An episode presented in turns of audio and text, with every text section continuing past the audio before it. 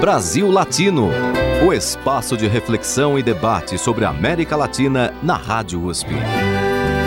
Apresentação: Marco Piva.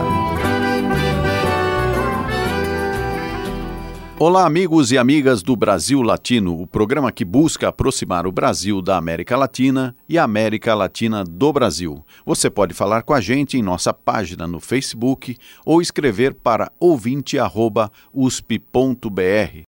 Repetindo, ouvinte.usp.br. Mande sua sugestão, sua crítica. Inclusive, se você gosta de alguma música, escreva para a gente, a gente coloca aqui no ar. Na edição de hoje, vamos entrevistar o professor Lúcio Oliver.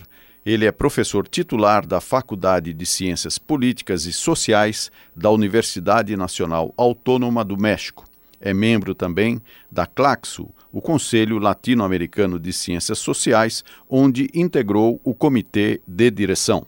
O professor Lúcio Oliver é um especialista nos estudos do pensamento latino-americano. Mas antes, nesse primeiro bloco, vamos homenagear um grande artista brasileiro, Milton Nascimento, que está realizando uma turnê pelo Brasil, a turnê Clube da Esquina, rememorando os principais momentos deste trabalho excepcional que começou em 1972 com o Clube da Esquina 1 e depois teve sequência em 1978 com o Clube da Esquina 2. Então, para começar, vamos ouvir Clube da Esquina 2, composição de Milton Nascimento, Lô Borges e Márcio Borges. Brasil Latino.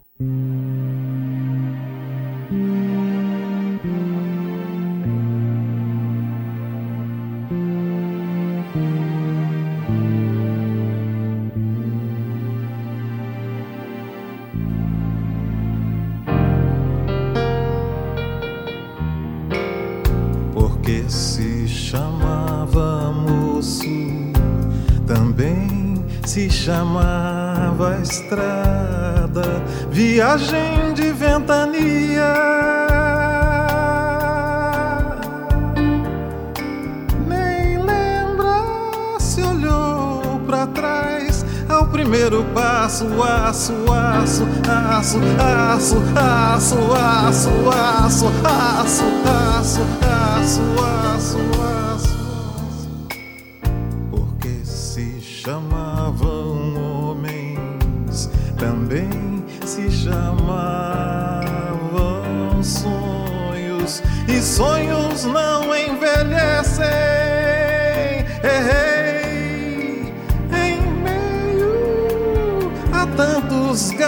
lacrimogênios, ficam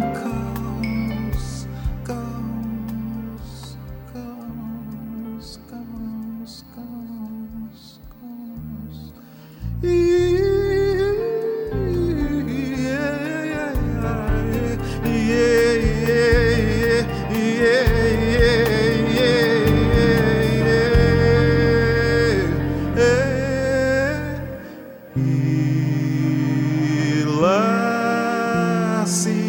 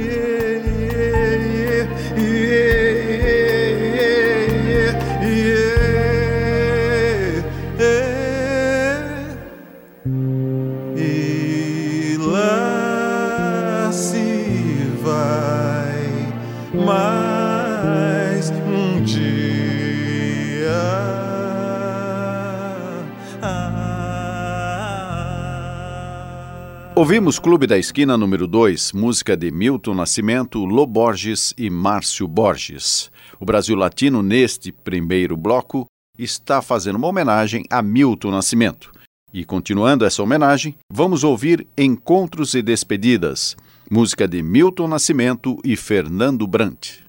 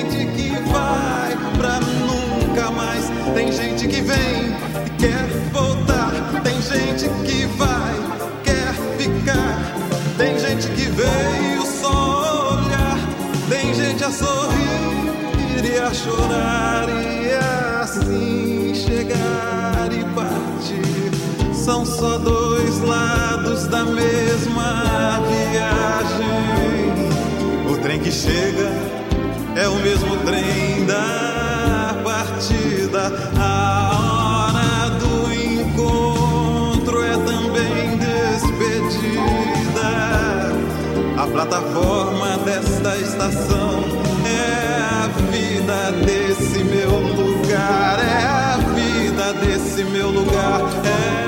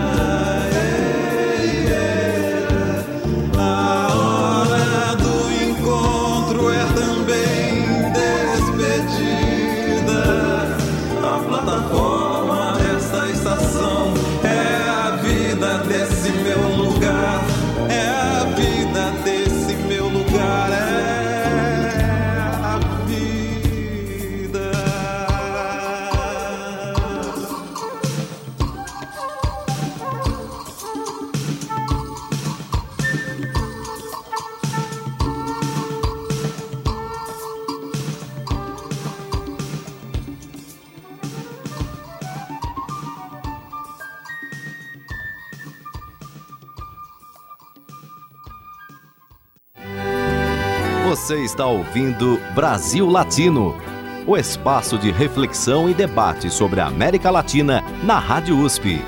A apresentação: Marco Piva. E voltamos com o Brasil Latino, que neste primeiro bloco faz uma homenagem a esse grande artista brasileiro, Milton Nascimento, que está realizando uma turnê pelo Brasil, a turnê Clube da Esquina. Ouvimos antes Clube da Esquina 2, Encontros e Despedidas, e agora vamos ouvir Nada Será Como Antes, música de Beto Guedes e Milton Nascimento.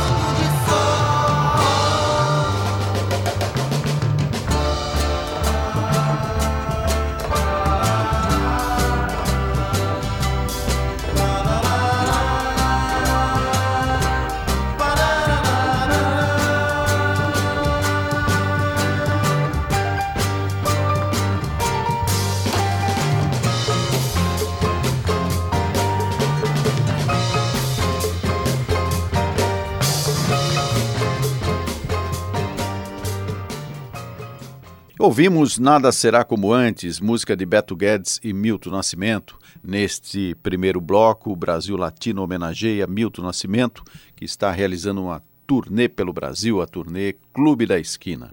E agora vamos ouvir Paisagem da Janela, música de Fernando Brant e Milton Nascimento.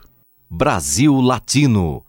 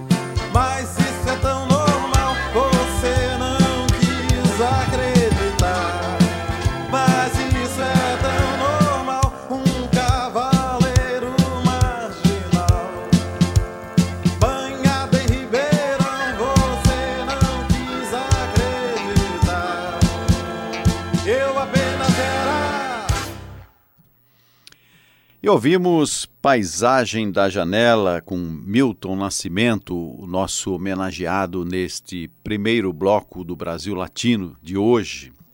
Na sequência, vocês vão ouvir Paula e Bebeto, uma canção de Caetano Veloso e Milton Nascimento, que eu aproveito para oferecer para minha mulher, a Vera, que tem tudo a ver com essa música.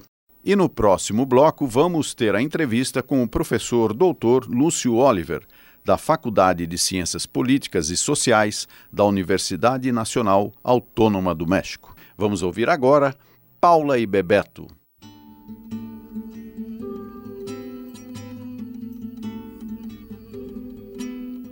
É vida, vida, que amor, brincadeira, Vera, eles amaram de qualquer maneira, Vera. Qualquer maneira de amor vale a pena, qualquer maneira de amor vale amar.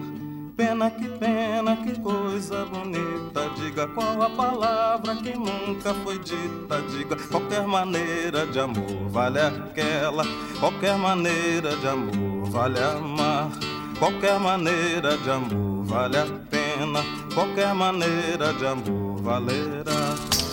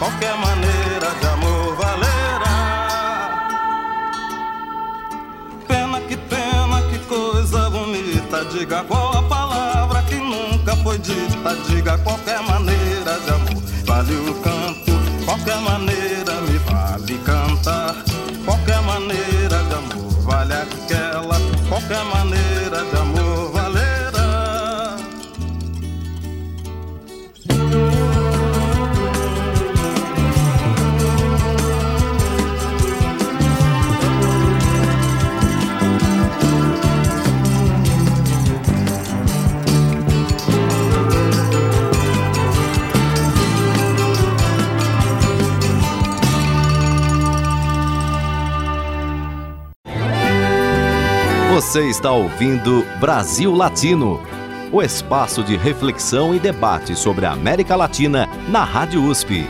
A apresentação: Marco Piva. E voltamos com o Brasil Latino, que na edição de hoje vai entrevistar o professor Lúcio Oliver, que é da Faculdade de Ciências Políticas e Sociais da Universidade Nacional Autônoma do México. Ele foi coordenador do Programa de Pós-Graduação de Estudos Latino-Americanos da UNAM e também membro do Conselho Diretivo da CLACSO, o Conselho Latino-Americano de Ciências Sociais. Ele é um especialista nos estudos do pensamento social latino-americano. Bem-vindo ao Brasil Latino, professor Lúcio. Obrigado, Marco, pelo convite. E o senhor, com essa especialidade em estudos do pensamento social latino-americano, nós temos muito que conversar, porque o que, que na sua opinião, é, traduz melhor o pensamento social latino-americano? A perspectiva crítica. Eh, eu acho que eh, o pensamento latino-americano é um acúmulo de muitas, muitos anos de trabalho, de elaboração reflexiva, teórica, crítica, que hoje tem um momento de maturidade. Tem uma é toda uma história longa de muitos pensadores, muitas reflexões, muita pesquisa sobre a realidade particular de, dos países, né, dos 26 países da América Latina e uma reflexão eh, teórica eh, do conjunto, né, das tendências, dos processos, das tendências e das alternativas da América Latina. Quais são os principais formuladores desse pensamento social em nosso continente? Nós temos um, uma boa quantidade de formuladores em cada país. É, aqui, por exemplo, é, Florestan Fernandes pensou muito da América Latina, Rui Mauro Marini, Teotônio dos Santos, Vânia Bambirra, Fernando Henrique Cardoso, tem, tem muitos que se todos eles contribuíram para criar uma ideia comum da América Latina e uma ideia crítica. Mas alguns têm uma obra que tem, tem se debruçado maiormente sobre as características do capitalismo latino-americano. Por exemplo, o próprio Rui Mauro Marini, eh, Agustín Cueva. Agustín Cueva é equatoriano, Rui Mauro Marini brasileiro, René Zabaleta Mercado, que boliviano, Edelberto Torres Rivas, que de Centroamérica, Susi Castor, que do Caribe, e eh, o mexicano Pablo González Casanova. Aí colocaria como representantes desse processo de conformação de um pensamento crítico latino-americano que, que tem hoje um ponto de maturidade. Essa maturidade se expressa em, em, obras, livros, congressos, seminários. Como é que as pessoas podem acessar é, é, essa formulação do pensamento social latino-americano? O Claxo tem feito muito para ofertar eh, de, de acesso livre, né? sem, sem, sem cobrar, de acesso de graça, essas obras. O Claxo, só para que os nossos ouvintes saibam, é o Conselho Latino-Americano de Ciências Sociais. Entra no site do Claxo, aí pode colocar pensamento social latino-americano ou o nome de cada um desses autores e eh, os livros aparecem para baixar. para ter acesso direto. É, é, é, muito simples e é, é um, um, uma acumulação boa de, de produção, da produção teórica latino-americana. Ou seja, para quem tiver interesse, então, lembrando aqui a, a dica do professor Lúcio, acessar o site da Claxo, que é o Conselho Latino-Americano de Ciências Sociais, onde estão disponíveis várias obras sobre o pensamento social latino-americano. Isso é muito importante porque a ideia do nosso programa, professor, é exatamente trazer a América Latina para o Brasil e o Brasil para a América Latina, né? nesse sentido de aproximação e de troca de experiências. E nesse sentido, até eu perguntaria para o senhor como é que o senhor vê essa, essa integração. É, falando especificamente do Brasil, muitas vezes o Brasil ele parece que fica de costas, né? De espaldas uhum. para a América Latina. O senhor sente isso nos demais países latino-americanos em relação ao Brasil? Não, eu acho que todo mundo gosta muito do Brasil como parte da América Latina. É, é o Brasil que fica meio de, de costas, mas em geral todo mundo sente o Brasil como parte da realidade regional da América Latina. Às vezes, sim, os países ficam muito dentro da sua própria história, situação, e, e, e esquecem um pouco das possibilidades de, de, compartilhar mais uma cultura comum, uma tradições históricas comuns, problemas comuns, eh, procuras comuns. Por exemplo, o México hoje, que neste último processo eleitoral mudou de governo e agora tem um governo progressista. E justamente é, é, é quase o contrário do que tem acontecido na América do Sul. O neoliberalismo no México ficou desfondado, ficou numa crise total e a sociedade elegeu um governo com essa orientação progressista. Mas esse governo é um pouco isolado. Ele, ele, ele não está olhando muito para a América Latina.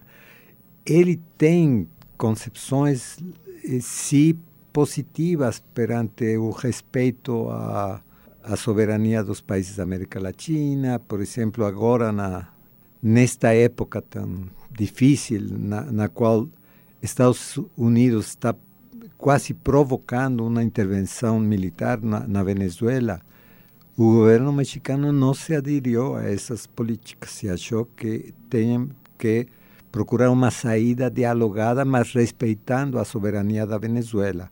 Isso foi muito bom.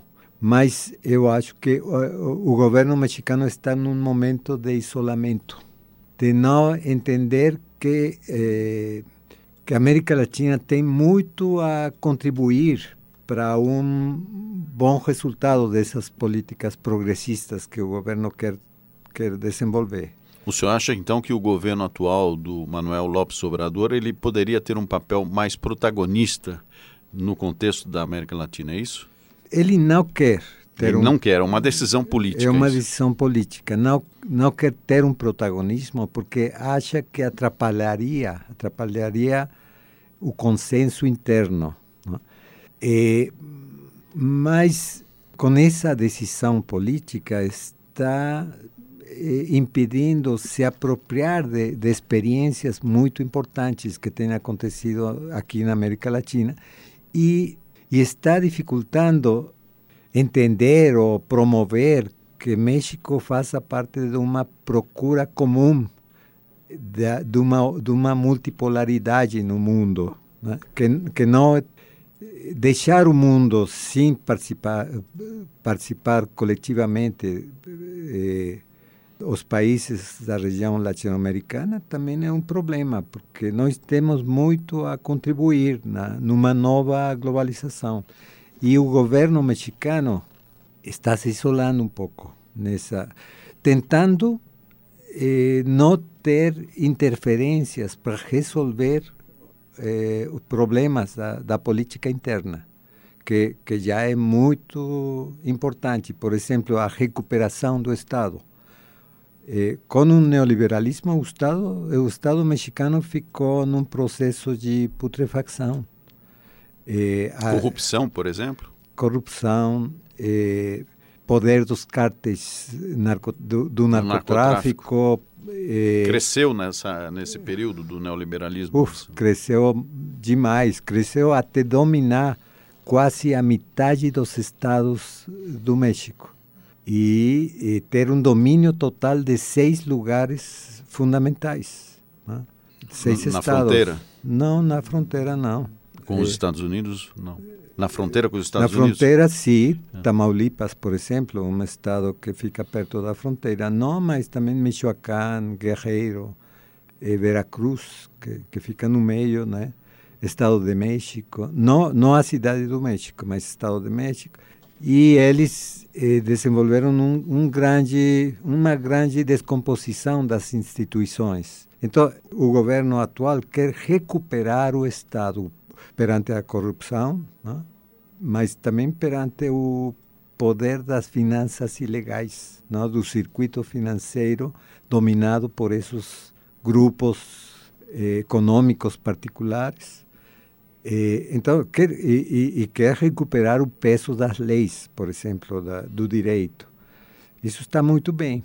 E ele acha que essa é a tarefa principal e não uma vinculação com a América Latina. Ou seja, seria uma, uma, uma política mais interna, mais doméstica, do que uma postura mais é, clara em relação é, à política externa. Exatamente. Eu acho que essa é a uma relativa fraqueza da, dessa política. Até porque isso, de certa forma, destoa é, de uma tradição mexicana. Né? Se nós pegarmos aí um pouco da história da política externa mexicana, é, sempre teve, de alguma forma ou de outra, às vezes mais, às vezes menos, é, uma postura mais aberta para as questões é, da integração, da integração latino-americana. latino né? Inclusive, é, recebendo muitos exilados. Uh, é, foi uma países. coisa fundamental. A, a, os exiliados latino-americanos foram uma verdadeira contribuição a um pensamento crítico dentro do México. Nós eh, tivemos já uma experiência anterior do governo mexicano eh, fazer uma eh, aceitação de uma migração de republicanos espan espanhóis no final dos, da década dos 30, que foi extraordinária para o desenvolvimento do México. Né? E de, após, já nos anos 70, com os exiliados da América Latina, nos anos 80, dos exiliados de Centroamérica. Então, o, o México tem tido portas abertas para os latino-americanos exiliados entrar como parte da, da, da dinâmica intelectual coletiva do México. Então, agora, esse, esse, esse estar se isolando não é bom. Eu acho que pode ser que seja estrategicamente. A ideia é primeiro consolidar a mudança interna para depois começar a se abrir. Esperemos que seja essa essa a, a, a estratégia política, do a estratégia. Manuel Lopes Obrador, né? Que aliás Isso. ele vem do PRD, né? Que por sua vez também é uma cisão do, do histórico do... PRI. Isso, isso. E só para identificar as siglas, né?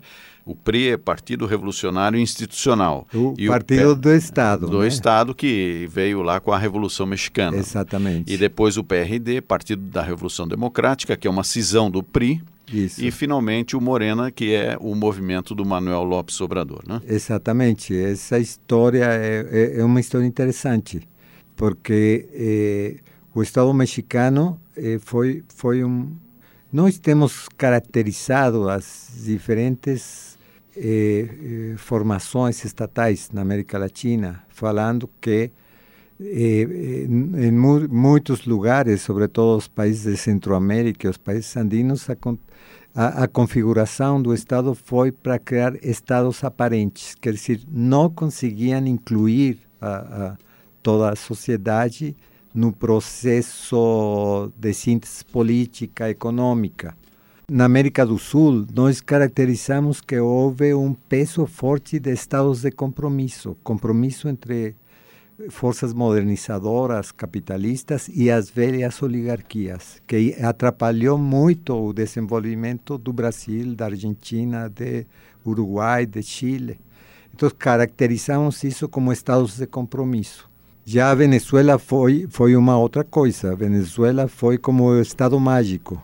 Porque... Professor, então, já que o senhor citou a Venezuela, é, é um tema muito importante que a gente pode abordar no próximo bloco, porque agora, já que o senhor vem do México, nós vamos colocar para os nossos ouvintes a Julieta Venegas, que é uma cantora mexicana muito importante e aqui ela canta Ilusión com Marisa Monte. Brasil Latino.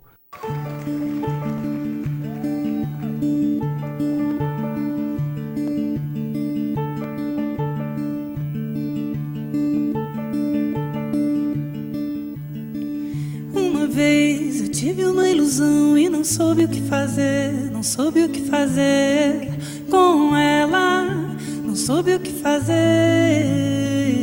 E ela se foi, porque eu a deixei, porque eu a deixei.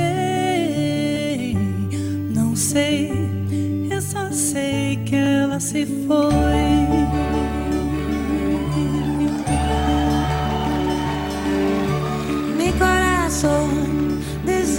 Entonces la llora diario no portão. Por ella no supe qué hacer y se me fue porque la dejé, porque la dejé. No sé, solo sé que se me fue, sí,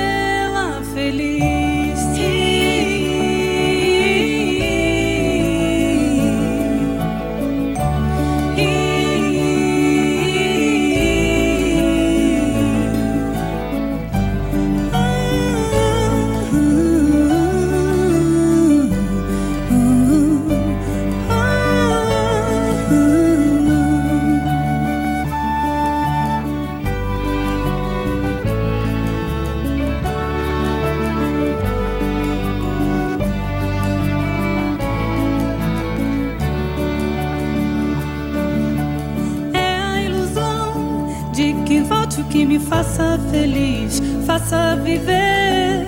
Por ella no supe qué hacer. Y se me fue. Porque la dejé, porque la dejé. No sé, solo sé que se me fue, sí,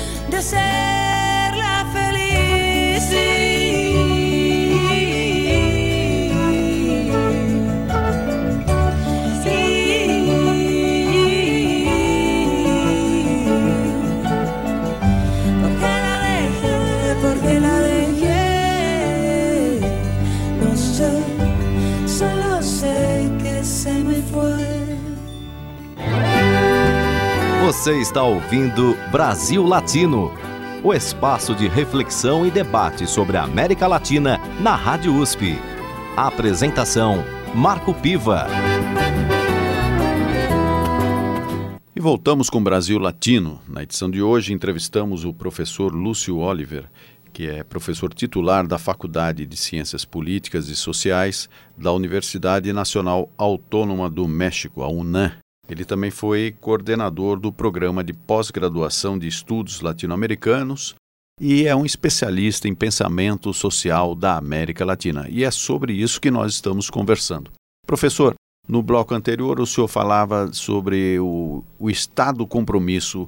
E explica melhor para a gente o significado dessa expressão. A, a tendência dos, de, da, da constituição do poder do Estado no mundo é para ficar como o Estado unitário de um projeto de eh, de, de, reprodução social, de acumulação, de integração cultural, política da sociedade. Pois bem, tem situações na, nas quais esse processo tem se dificultado. Tem se dificultado porque tem forças histórico-políticas que não contribuíram mesmo a, a conseguir essa unitariedade do Estado. E, e, e, nas nossas pesquisas nós temos encontrado que nos países da América do Sul a oligarquia tradicional ficou com um poder além do seu próprio protagonismo político. Nos anos 30, por exemplo, em vários desses países a, começaram a acontecer reformas que abriram espaço para novos grupos políticos com projetos capitalistas. E a, a oligarquia eh, latino-americana de, destes países dificultou esse processo e mantive um poder econômico, político e ideológico que depois contribuiu a, contribuiu a uma inestabilidade dos estados destes países. Por exemplo, quando dificultou o desenvolvimento capitalista do campo, colocou suas próprias leis oligárquicas eh, como impedimento.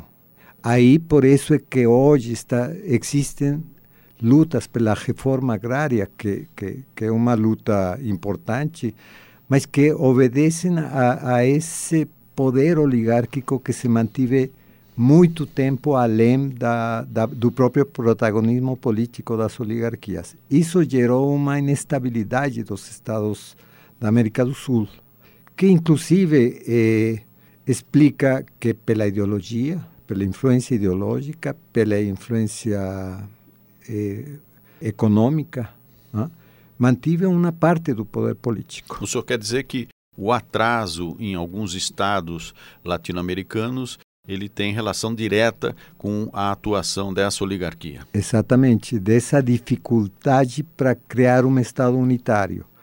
De fato, toda a América Latina tem uma dificuldade geral que tem a ver com a, a característica de, da existência de um capitalismo dependente na, na, América Latina, que tem optado pela transferência de valor para os países centrais, por uma subordinação cultural, política para os países centrais, mas internamente a falta de um projeto unitário dificultou ainda mais.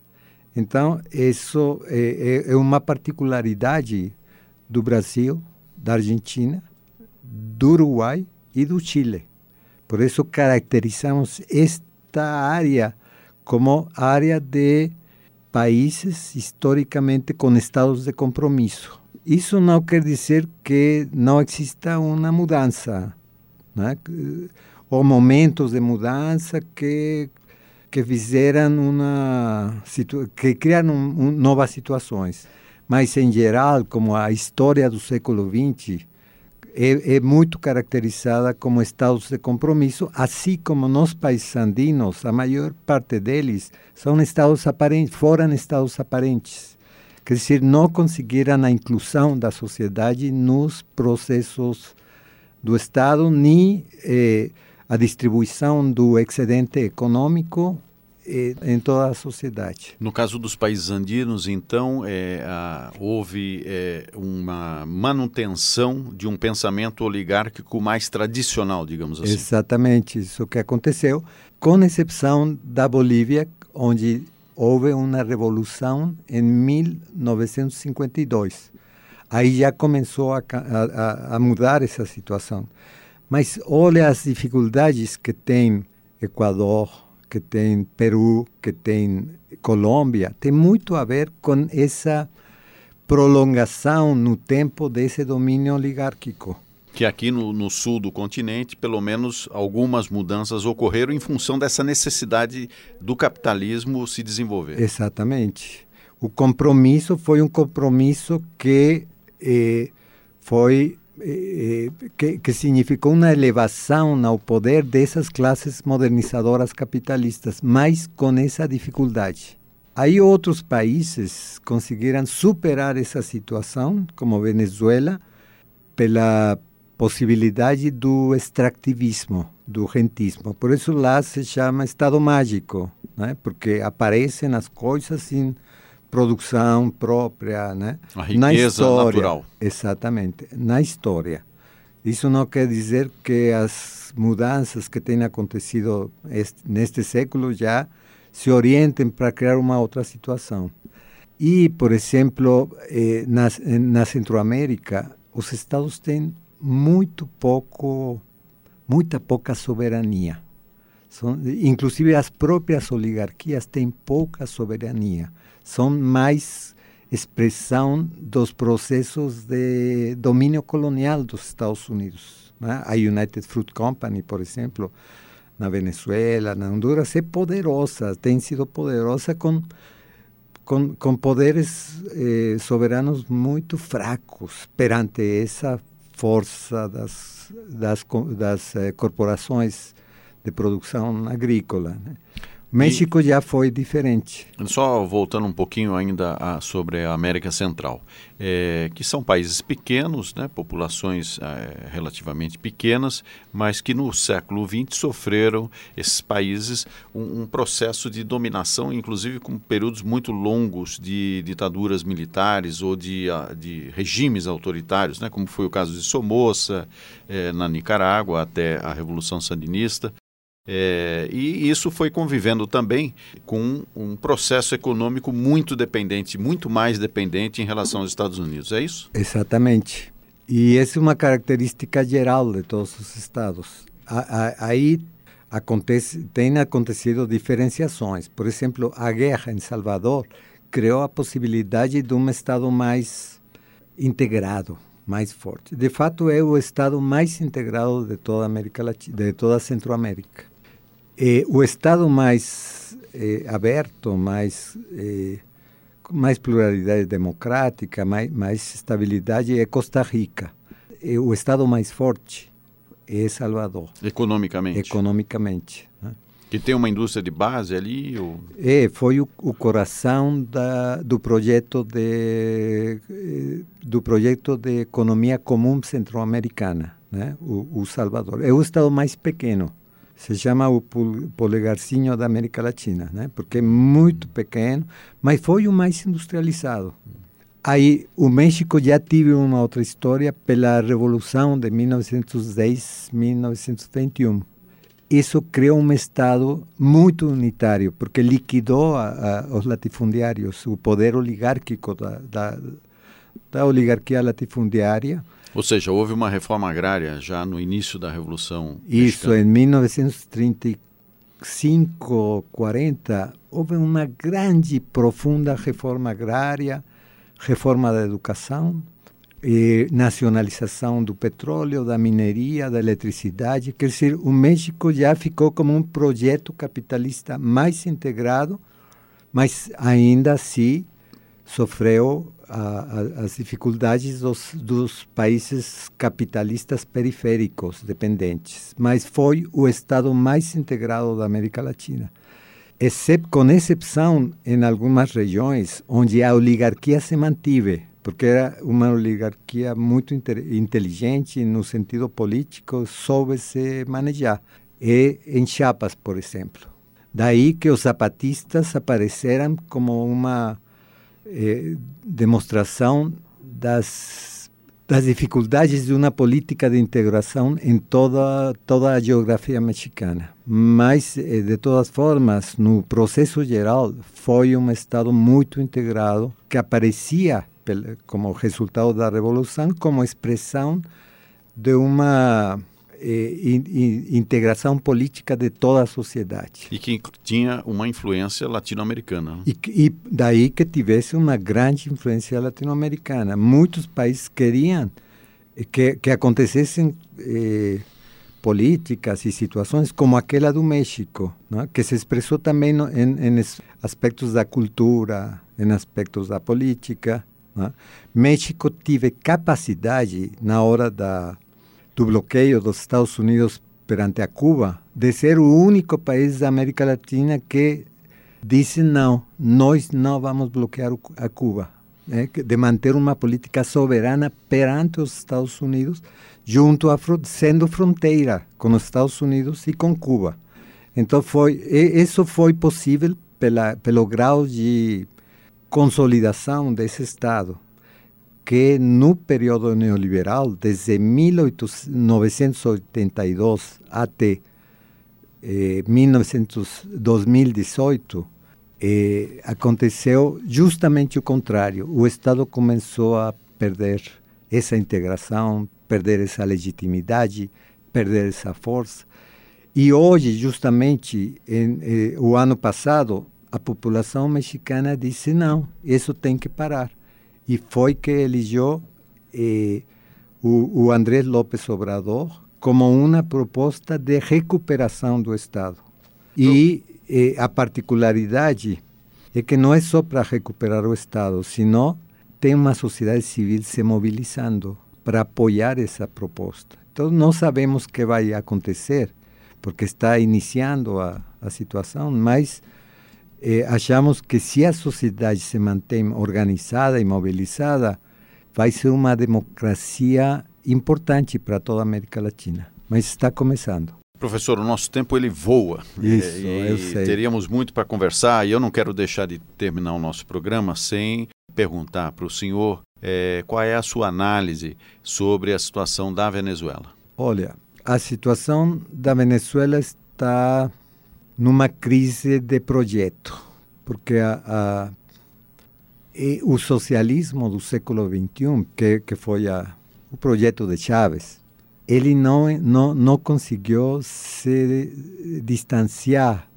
do extrativismo como fonte principal do, da riqueza da Venezuela.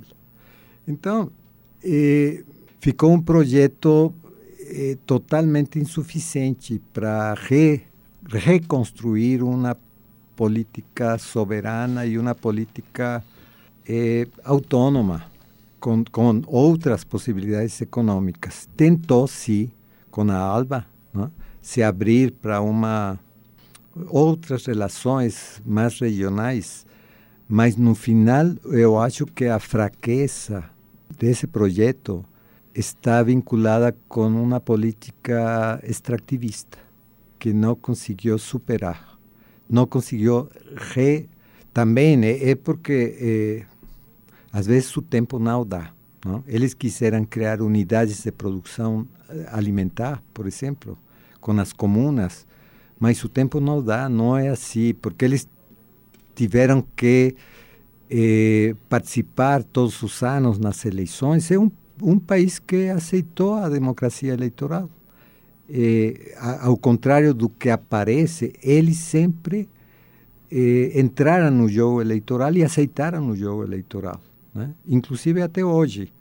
Então, é, mas às vezes uma reforma que não é integral, que não é profunda, dificulta a consecução de um projeto, que é isso que está acontecendo na Venezuela. Eles ainda dependem do modelo extrativista. Esse é o grande problema da Venezuela. E dentro dessa disputa pelo modelo extrativista, a, as forças mais conservadoras se colocam na disputa é, de uma forma mais acirrada também. Não é? Acirrada e, e, e, e, entreguista, porque eles querem entregar o extrativismo aos Estados Unidos né, para obter poder, mas eh, atentando contra esse elemento de mínimo de soberania nacional.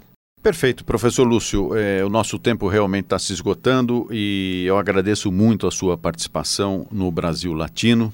É, o professor Lúcio Oliver é professor titular da Faculdade de Ciências Políticas e Sociais da Universidade Nacional Autônoma do México, a UNAM. Ele foi membro da direção da CLACSO, Conselho Latino-Americano de Ciências Sociais, e é um especialista nos estudos do pensamento social latino-americano. Professor, muito obrigado pela sua presença. Agradeço a possibilidade deste intercâmbio. Perfeito. E para encerrar, eh, nós vamos ouvir eh, Chico Buarque, eh, lembrando que o Brasil Latino vai ao ar toda segunda-feira, às 5 da tarde, e na produção nós temos o Benê Ribeiro, na produção do programa Alexandre Veiga, nosso estagiário Vitor Coutinho, curadoria musical de Carlinhos Antunes. Eu espero sempre a sua audiência. Você pode acessar a nossa página no Facebook e acessar a Rádio USP a qualquer momento pela internet. E quero deixar aqui o meu grande abraço. E deixando esse abraço, deixo com vocês Chico Buarque, que vai interpretar Brejo da Cruz.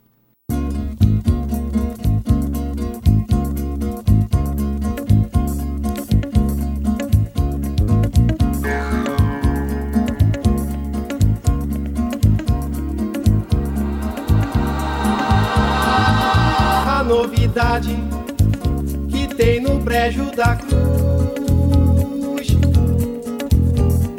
É a criançada se alimentar de luz. Alucinados, meninos ficando azuis.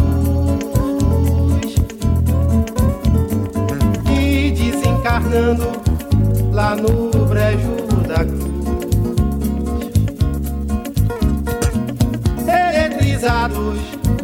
cruzam os céus do Brasil. Na rodoviária assumem formas mil. Uns vendem fumo, tem uns que viram Jesus. Muito sanfoneiro,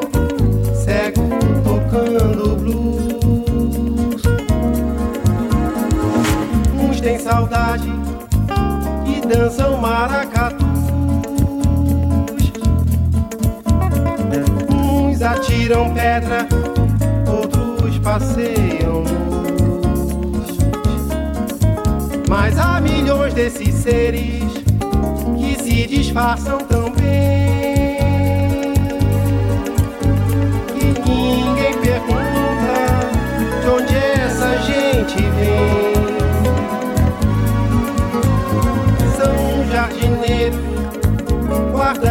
guardas noturnos, casais são passageiros, bombeiros e babás. Já nem se lembram que existe um brejo da cruz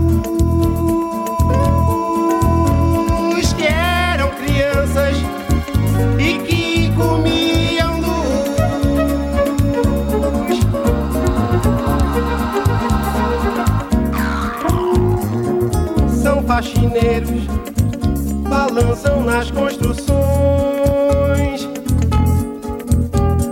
São bilheteiras, baleiros e garçons. Já nem se lembram que existe um brejo da